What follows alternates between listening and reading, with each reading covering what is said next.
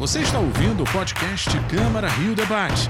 Os temas que impactam a vida do morador do Rio de Janeiro estão aqui. Olá, começa agora mais uma edição do Câmara Rio Debate. O tema é evasão escolar no ensino médio. E para falar sobre esse assunto, eu recebo dois convidados no programa de hoje. Eu começo as apresentações com Andréia Marinho, consultora de educação Firjan SESI. Seja bem-vinda. Obrigada, é um prazer. E também Pedro Lauria, professor de Geografia e diretor do PCEP, Projeto de Ensino Cultural e Educação Popular. Seja bem-vindo, Pedro. É um prazer. A evasão escolar é uma tragédia silenciosa que amplifica desigualdades sociais e impacta a economia brasileira. De acordo com o um estudo da Firjan, essa situação no ensino médio atinge meio milhão de jovens por ano no Brasil. Esse levantamento trouxe alternativas para combater essa evasão.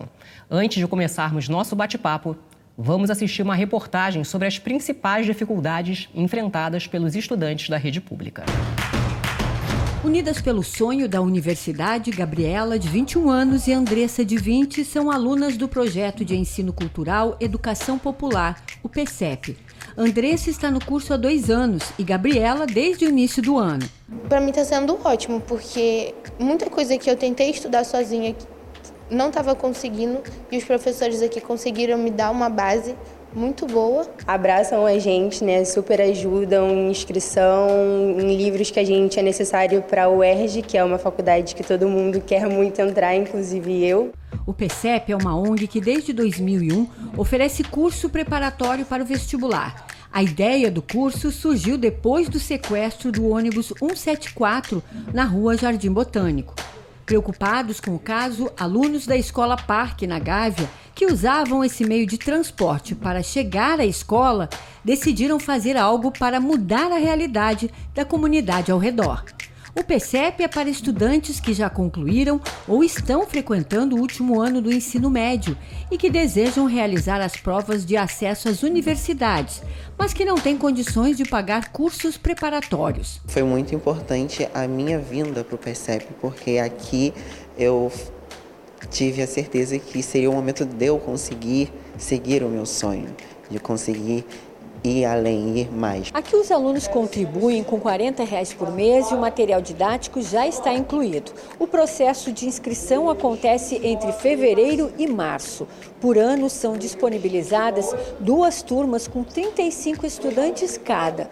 No currículo são oferecidas 15 disciplinas exigidas nos vestibulares. E além disso, o curso também oferece a disciplina de educação física. Letícia, que também já foi aluna do curso, hoje é uma das diretoras. Os estudantes, principalmente da, do ensino público, né, do ensino médio, a gente vem com uma defasagem muito grande curricular. Então, o pré-vestibular social vem para suprir essa defasagem e, como a gente diz, né, o PCEP é muito mais além do que isso. Né? A gente tenta é, fazer com que essa caminhada rumo ao ingresso à universidade seja o mais agradável e leve possível. O meu maior sonho agora é entrar na UERJ ano que vem para cursar psicologia. Meu sonho é entrar na faculdade na UFRJ. Meus pais não terminaram a escola, nem meus avós, nem ninguém. E eu espero ano que vem ser universitária da UERJ. Então, agora vamos discutir as causas disso, né? Porque, de acordo com a pesquisa de vocês, meio milhão de jovens com mais de 16 anos abandonam a escola. Andréia, eu queria detalhar as causas disso. Bom, Ingrid, é, meio milhão de jovens maiores de 16 abandonam a escola todos os anos. E nós temos um outro dado que é muito, muito importante também. É, apenas seis de cada dez brasileiros conseguem concluir o ensino médio até os 24 anos. Isso nos coloca em situação é, inferior à do Chile. Obviamente, ah, mas a gente não pode se comparar com o Chile. Mas o Brasil está tá atrás de países como Colômbia, México, Costa Rica, enfim. A situação do país é realmente muito grave no que diz respeito à, à escolaridade de ensino médio. Se você for observar, quando a gente estratificou esses dados, a gente identificou que seis em cada dez conseguem concluir o ensino médio, mas cerca de 46% do quinto populacional mais pobre o fazem, enquanto a quase totalidade do, quinto populacional mais rico, mais rico consegue. Então, é, a situação de, de, abandono, de evasão escolar, ela tem, ela está concentrada é, na, na população mais pobre. Nós identificamos causas como a desigualdade financeira impede que esses jovens tenham condições, primeiro, de se dedicar aos estudos sem as outras preocupações do cotidiano. É, em famílias muito pobres, em situação de vulnerabilidade social, é comum que as mães contem com seus filhos mais velhos para tomar conta dos menores para que ela possa trabalhar, é, contem com uma renda que possa ser gerada por esse jovem quando ele entra na adolescência.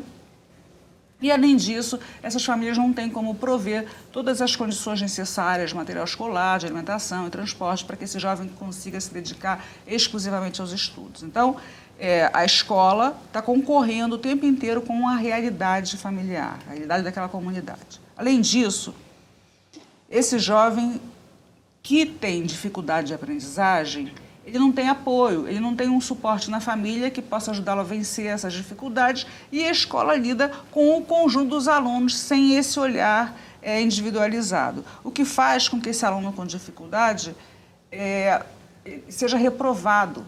E ele não é reprovado uma vez só, ele é reprovado sucessivas vezes. Por quê? Se ele não conseguiu aprender em um determinado momento, ele não vai conseguir aprender do mesmo jeito, a mesma coisa. Então, sem um, problema, um programa de, de apoio individualizado, ele não consegue vencer. Foi reprovado muitas vezes, se afastou do seu grupo, né, porque a sua turma foi avançando e ele ficou isolado num grupo cada vez mais jovem. O que vai desmotivando vai desmotivando, né? Um grupo que tem interesses diferentes, então esse jovem já perde o interesse é, aquele interesse da, da, juventude, da adolescência, de, de, ter um grupo, né? isso deixa de ser um fator de engajamento com a escola. É, além disso, ele não tem um projeto de vida, ele não encontra na sua família, na sua comunidade, um exemplo que mostre que a educação faz sentido. Não, através da educação você pode mudar a sua uhum. vida. Agora, Pedro, você vive isso na prática, né? Como Sim. que você observa essa situação? É, dentro da dinâmica de um pré-vestibular social, a gente já está trabalhando com um público que é um pouco diferenciado do público simplesmente do ensino médio do, das escolas. Por mais que seja o mesmo público, ainda tem um recorte das pessoas que são mais engajadas. Ou seja, elas concluíram o ensino médio ou estão em fase de conclusão e vão procurar o pré-vestibular já pensando na graduação. Só que, mesmo para esse público, a evasão é altíssima apesar de não terem estudos muito sólidos sobre isso, porque existe até uma lacuna na própria academia de estar tá fazendo esse monitoramento, é, talvez seja o maior problema de todos os pré-vestibulares sociais ou comunitários a questão da evasão. Então, é, a gente vem com, né, no nosso caso, a gente tem cerca de 70, atende a cerca de 70 estudantes por ano, essa taxa vai ser de 50%. Agora, essa pesquisa mostra também que quanto mais vulnerável for a população, maior a possibilidade de evasão. Né? Você percebe, você trabalha já há 10 anos com isso, você percebe que isso vem se agravando ou sempre foi assim? É, a gente sempre teve taxas de evasão muito alta. É, a gente, obviamente, dentro de um pré-vestibular, a gente tenta construir uma cultura junto às comunidades ao entorno do pré-vestibular, porque começam sem exemplos. A partir do momento que as pessoas vão entrando na faculdade, elas vão chamando seus colegas, seus vizinhos, suas famílias. É aquilo que você estava falando do, né, de, de, dessa rede que você precisa criar, porque se você não tem amigos, você não tem motivos para ficar ali. Só que, ao mesmo tempo, e, e, e, acho que isso que é a grande coisa, e a questão mais chamativa para mim, é que é, conforme ele vai envelhecendo também, ele vai precisando colocar renda em casa. Ele vai precisando ou morar sozinho, ou vai precisar criar família, ele vai precisar justificar o fato dele estar dedicando parte do tempo dele, que ele poderia estar cuidando da própria questão financeira dentro de casa, para se dedicar a estudos de um horizonte ainda muito distante. Agora, André, você acha que isso é, é, é muito é, parte da educação familiar? Sim, é muito parte da educação familiar. E, e essa, essa comunidade, né, é, essa, esse público específico que a gente está falando, ele não tem exemplos concretos de como a educação pode mudar a sua vida. Então, é, se a educação não pode mudar a minha vida, não tem condição de mudar a minha trajetória social, porque eu não tenho um tio que conseguiu, um irmão, um primo, um vizinho, Então, por que eu vou dedicar o meu tempo e a minha energia à educação se ela não faz sentido na minha vida, se ela não vai mudar nada na minha vida? Então, eu vou antecipar isso, pular essa etapa e vou direto gerar renda, que é uma questão punjante, uma questão emergencial para essa população sobre a qual a gente está falando. E para você, Pedro, o que, que pesa mais? É, é, exatamente isso. E, e há essa questão: como é que a gente consegue justificar para um estudante que ele vai ter que dedicar os próximos 5, 6 anos da vida dele a entrar numa faculdade e concluir essa faculdade se qual é a renda que ele vai conseguir gerar a partir disso? Né? Qual, qual, é o impacto que isso vai ter na renda dele para justificar ele estar tá abrindo mão, de repente, de estar tá fazendo um trabalho, seja como motorista de aplicativo, seja trabalhando, é, é, fazendo entrega ou qualquer outro tipo de emprego que talvez esteja pagando melhor nesses seis anos do que a graduação, que vai tirar tempo dele, vai tirar tempo da manhã, vai tirar o turno da tarde, cada um tem o seu tempo. A gente tem que tirar completamente essa dinâmica que também é, o ensino fundamental, o ensino médio colocam neles, de que existe uma jornada pré-determinada. Você vai da primeira série até o terceiro ano do ensino médio e isso é uma jornada que cada ano você tem que estar passando. Se você reprovar, você falhou. No pré-vestibular, a lógica é diferente. Não conseguiu, vai precisar evadir no meio do ano, conversa com a gente, não tem problema nenhum. Talvez o ano que vem, daqui a dois anos, três anos, as portas vão continuar abertas. Então, tira essa pressão dessa jornada pré-determinada. Pedro, aproveitando esse gancho né, do que você está falando, a gente está com os números da pesquisa que faz uma comparação do Brasil com países da OCDE, né, que é a uhum. Organização para a Cooperação e Desenvolvimento Econômico. Essa organização reúne 38 países, entre eles Estados Unidos, Japão, Coreia do Sul e alguns países da Europa. Esses, esses 46% mais pobres, eles concluem o ensino médio em condições difíceis, né? eles são vencedores, porque mais da metade dos jovens na mesma situação não conseguem, por conta desse contexto todo que a gente já falou, o contexto familiar, o contexto da comunidade e a própria questão da aprendizagem. Né? A aprendizagem é um fator. É, se tudo vai contra eu estudar e eu ainda tenho dificuldade, por que, que eu vou continuar? Por que, que eu vou levar adiante? Né? Vou desistir logo e encarar a minha realidade, que é a única certeza que eu tenho hoje. Enquanto é, os jovens magicos, eles têm, eles têm um, um, contorno social que os protege e lhes dão toda a condição para que eles simplesmente estudem. Parece, parece pouco, né? parece óbvio, mas essa não é a realidade da maioria da nossa população. Então, é, nós precisamos agir sobre as causas da evasão para evitar que essa situação de desigualdade social é, se perpetue. Esse, esse, essa evasão é, é, concentrada no quinto populacional magica, ela revela uma situação complexa. Né? Agora a gente também tem esse segundo dado, né, dizendo que 12,3% dos brasileiros aos 15 anos têm habilidades suficientes em matemática, né? 48,2% dos países da OCDE que a gente acabou de, de mencionar aqui. Então você vê que é uma proporção muito maior, né, entre o Brasil e, e os outros países. Explica isso para a gente isso, também, André. Isso, esse dado revela a, a, situação precária da nossa educação, né? E o tanto que a gente tem que investir não é só ver o problema, é ver que tem um, um espaço, tem uma oportunidade de investimento. Porque a, a, educação do Brasil, desses jovens do ensino médio, mesmo aqueles que, que, continuam a sua jornada de escolaridade, eles apresentam um baixo rendimento, né? uma, uma proficiência inferior à média dos países da OCDE. Então, quer dizer, a gente tem que investir na qualidade da educação que a gente faz, não só para reter o aluno na escola, mas para aquele que conclua o faça em condições é, boas, né, ideais no sentido de proficiência. Agora, antes da gente comentar esse terceiro item, Pedro, como é que esses alunos chegam no cursinho? É, muitos chegam porque alguém passou pelo curso, indica o curso e tenha concluído ou não, tenha pelo menos é, algo de bom o curso trouxe. Né? É, é um lugar em que igual a gente tirar essa necessidade do currículo, essa necessidade de que você precisa passar para o próximo ano, em que você vai ser acolhido para poder ficar dois, três anos, eles chegam com esperanças de ser o local que de repente vai poder abraçar eles e vai poder começar a ajudar a suprir toda a deficiência que foi causada pelo um ensino médio que a gente tem alunos da escola uh, uh, estadual que nunca tiveram química no ensino médio. Como é que você passa para um Enem, passa para uma UERJ se você nunca teve aula de química no ensino médio? O pré-vestibular vai ser o primeiro lugar que eles vão ter ali. Então, ali, os, os pré-vestibulares são tecnologias sociais que estão tentando suprir as lacunas causadas pelas deficiências do próprio ensino estadual e do ensino municipal, claro, de base. É, e a gente vê também nesse terceiro item aqui, Andréia, que é, 60,3% completam o ensino até os 24 anos, como você tinha acabado de mencionar, né? E, sendo que, e no Chile, dos 60,3 passa para um percentual de 93,4. É uma diferença muito grande, né? Muito grande. O Chile é muito melhor? É.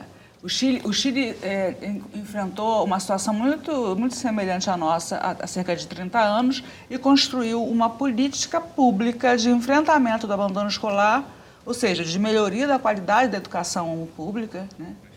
é, que conseguiu, ao longo de décadas, reverter aquele quadro e transformar o Chile hoje numa potência de educação. É um exemplo para a gente. A gente vai para um breve intervalo, mas a gente volta já já.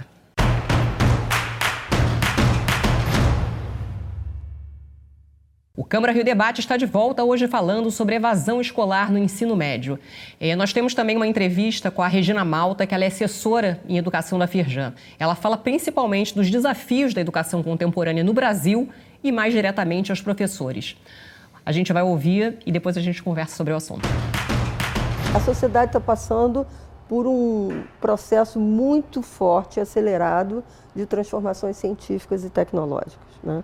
Então, é fundamental que a escola uh, tenha inovações curriculares e que os professores estejam preparados para trabalhar essas dimensões. Né? É muito importante uma iniciação científica, tecnológica, mas sempre com uma formação é, que considere o aspecto humano, não é? Porque é uma das por questões mais importantes é justamente a discussão sobre o bom uso da tecnologia, né?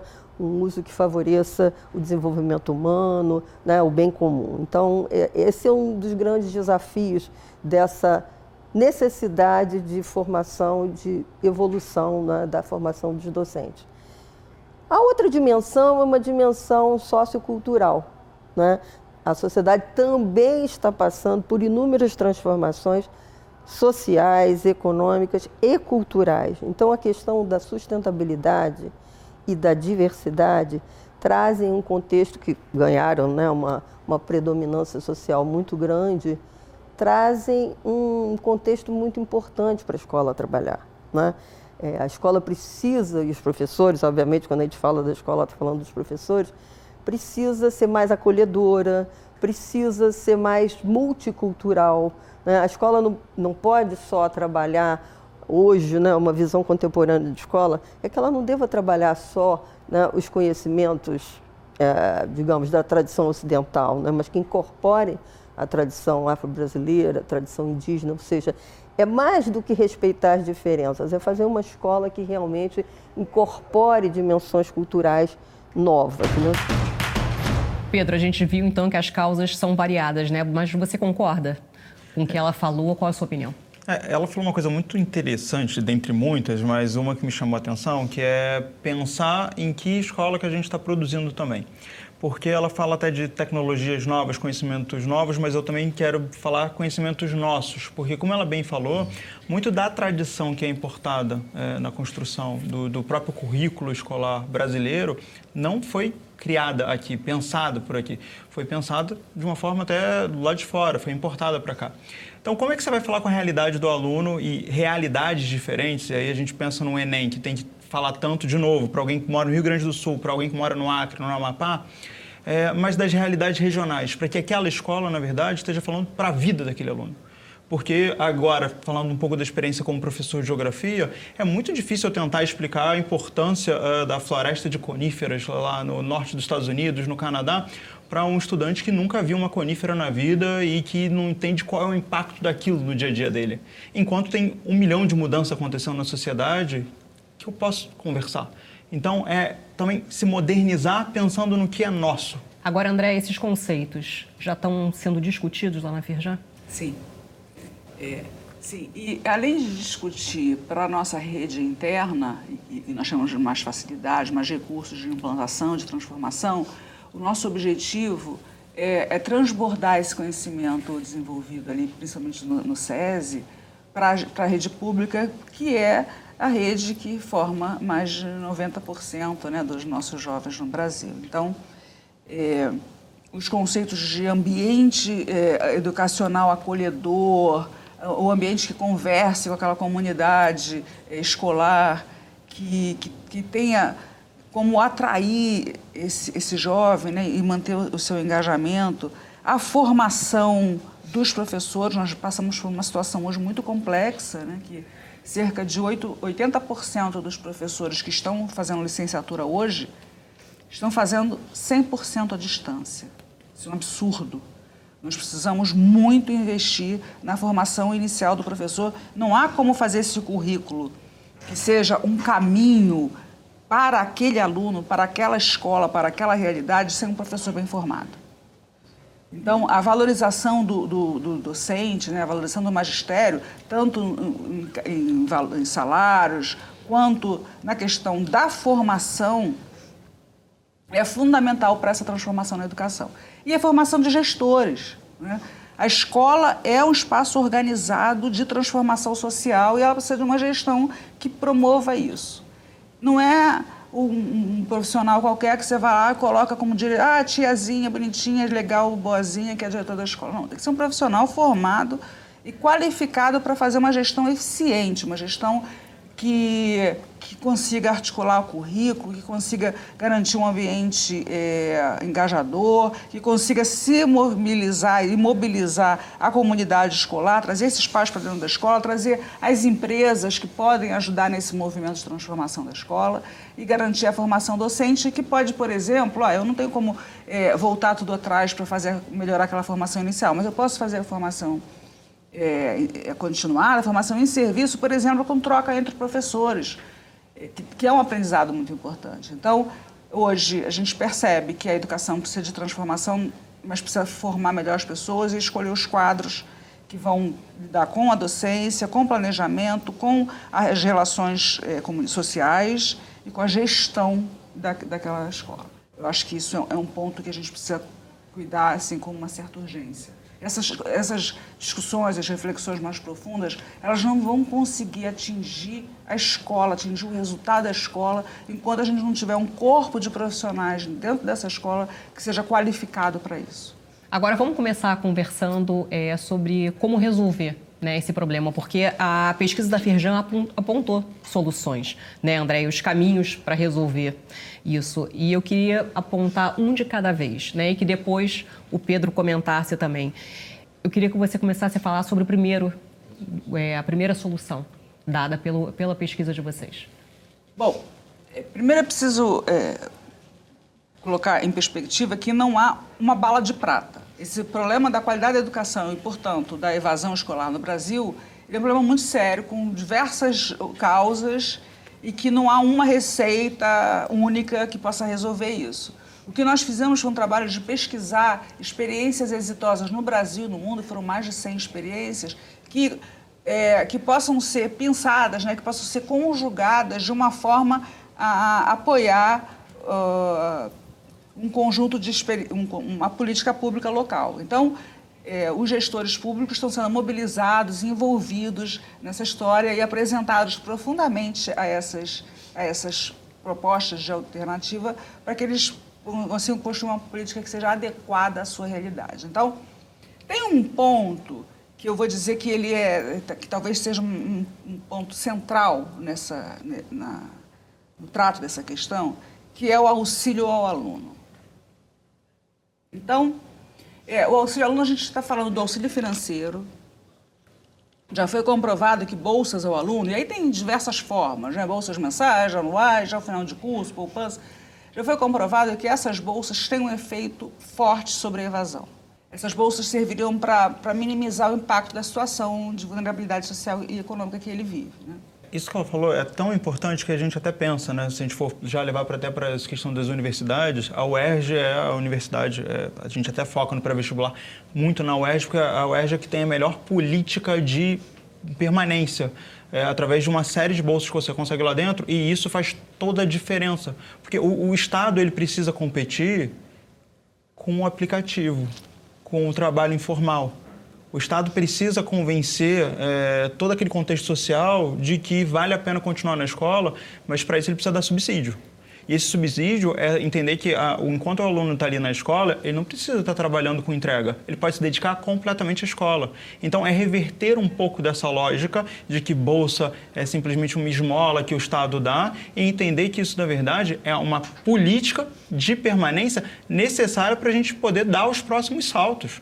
A gente precisa resolver o básico para poder pensar depois nas questões mais sofisticadas. É colocar comida, na mesa, garantir isso para permitir que aquele estudante ali sim consiga se dedicar aos estudos, tanto quanto eu, que vim da classe média, classe média alta, consegui. Eu não precisava preocupar, me preocupar em colocar comida na mesa. Eu ia me preocupar com a natação, com o inglês, com, com o judô. Com certeza. E Andréia, qual outro ponto?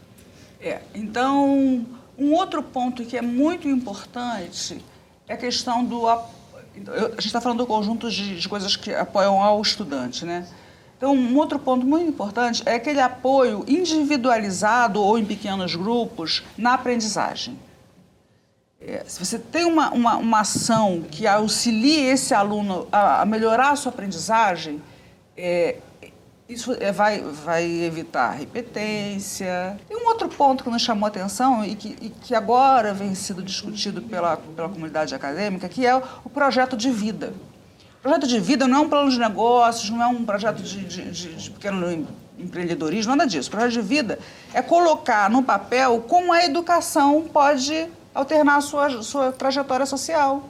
Então, é, para a construção desse projeto de vida, o aluno precisa de apoio, a escola tem que atuar mostrando significados da, é, de, de, transformação por meio da educação. Isso já me leva a um outro ponto, que é a articulação da, do ambiente escolar, da, da, educação básica, com o mundo do trabalho. Agora, antes de falar isso, deixa eu te fazer uma pergunta, Pedro. Os seus alunos têm é, é, projeto de vida? Então, isso é um outro ponto que é crucial para a gente inverter um pouco é, o conhecimento que a gente tem sobre educação, principalmente quando a gente está falando uh, da, da, escola pública, que é o seguinte: é, no projeto, no PSEP, é, nós somos quatro diretores. Duas são ex-alunos do projeto, foram minhas ex-alunas, inclusive, em 2017. É, a Brena e a Letícia são alunas, são é, é, diretoras negras da Rocinha, têm esse passado de pré-vestibular social, estão cursando, acabando de cursar uh, a universidade em pedagogia, e foram delas as demandas para que atender os alunos de chamar a gente chamou a FRJ, Instituto de Psicologia da FRJ promove rodas de conversa para os alunos terem semanalmente, poderem estar colocando as ansiedades deles para fora. Mais do que isso, elas desenvolvem conversas particulares com os estudantes, em que elas, vivendo no mesmo contexto, dedicam uma, uma hora e meia para entender o que está acontecendo com, ele, com aquele aluno. E não é só o aluno que está indo, principalmente com os alunos que não estão indo. Então a gente faz a chamada, o aluno está com 60%, 70% de falta, a gente entra em contato com ele pelo telefone, convida ele para voltar para o pro projeto e aí a gente oferece essa conversa e, e ali é uma conversa com uma pessoa que passou pelo mesmo passado que ela. É uma pessoa que serve como uma referência de um horizonte de possibilidade. Agora a gente tem que pensar como a gente transforma isso em uma política pública, porque o pré-vestibular social é uma tecnologia de resistência ela está ali para ocupar uma lacuna, que a sociedade civil se junta de forma voluntária para tentar preencher uma lacuna do Estado. Mas ele também oferece horizonte de possibilidade, e uma delas é isso, atenção individualizada, é entender o aluno em cada parte do seu contexto e também atenção ao grupo. Agora, Pedro, qual conselho que você daria para os seus alunos que realmente querem, né, que desejam terminar efetivamente esse segundo grau? É, a principal coisa é entender que a gente tem um horizonte do possível e esse horizonte tem que ser um horizonte compreensível de que ele não é uma jornada que você precisa acabar com 18 anos, porque você não está competindo com os estudantes da escola particular, porque é, é, senão todos os seus exemplos são exemplos de que como é que eu vou competir com uma pessoa que está fazendo piano e eu estou aqui tendo que trabalhar pegando uma bicicleta alugada para poder fazer a entrega. É, e também compreender que a comunidade, e o termo comunidade é, acho que é, é o ponto fatídico disso, é, é o local do possível. Porque ali, é, de onde eles estão, não é a lógica da precarização. Os alunos que vêm de comunidade, que vêm da Baixada, que vêm dos subúrbios, eles não estão, eles vivem numa lógica de precarização que não é culpa deles. Gente está falando de uma história, de um passado do país em que a gente vive, mas em que eles estão num espaço de resistência. Então, reverter essa lógica estética também de se compreender como um agente capaz da mudança e de um agente que, na verdade, traz para contribuir. Contribuir com o serviço público, contribuir com as universidades, contribuir com é, o dia a dia. Porque a lógica que eles trazem é uma lógica completamente diferente do que a lógica que eu posso trazer e ela não é superior, não é inferior, não é, é diferente. E aí a gente estava falando, né, ouvindo a questão da diversidade. Diversidade passa por isso, por entender esses atores, trazer eles, ressignificar muito dessa história triste do país, de olhar para trás e falar que ah, é uma lógica da precarização, é uma lógica do que não é possível, o Brasil nunca vai dar certo, e entender pelo contrário. O Brasil também é um lugar que fornece sementes, é, locais de resistência, locais do possível, que são muito importantes. André, eu queria que você deixasse também sua mensagem final.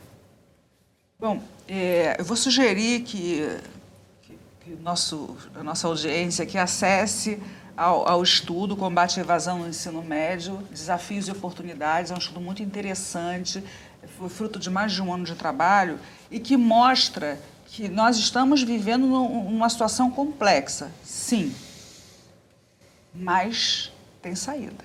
Tem saída. Não é uma, uma solução fácil, como eu já, já repeti, mas é uma situação possível se nós nos unirmos, né? se o conjunto da sociedade se unir para enfrentar a questão da educação pública no país, porque não é um problema dos alunos da escola pública, dos professores da escola pública, dos diretores uhum. da escola pública, é um problema nosso. Um problema nosso enquanto sociedade.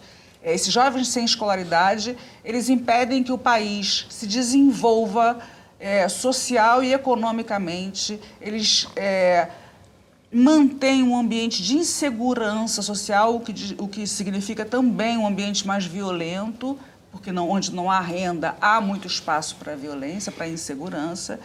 E, então, portanto, não é um problema apenas daquele aluno ou daquele professor, é um problema de todos nós e por isso nós nos dedicamos a esse estudo e vamos continuar trabalhando no sentido de mobilizar diretores de escola, professores e principalmente os secretários de educação para a construção de políticas públicas eficientes, eficazes, que considerem é, o aluno como o propósito, mas que o professor e o gestor dessa escola como um meio fundamental para se chegar a esse objetivo. Tá ótimo.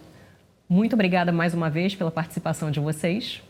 E o Câmara Rio Debate de hoje fica por aqui. E você também pode acompanhar a nossa programação pela internet. Os endereços estão na tela para você. Até o próximo programa. Tchau, tchau. Você ouviu o podcast Câmara Rio Debate? Acompanhe as notícias sobre a Câmara do Rio em nosso site câmara.rio e nas nossas redes sociais, arroba Câmara Rio.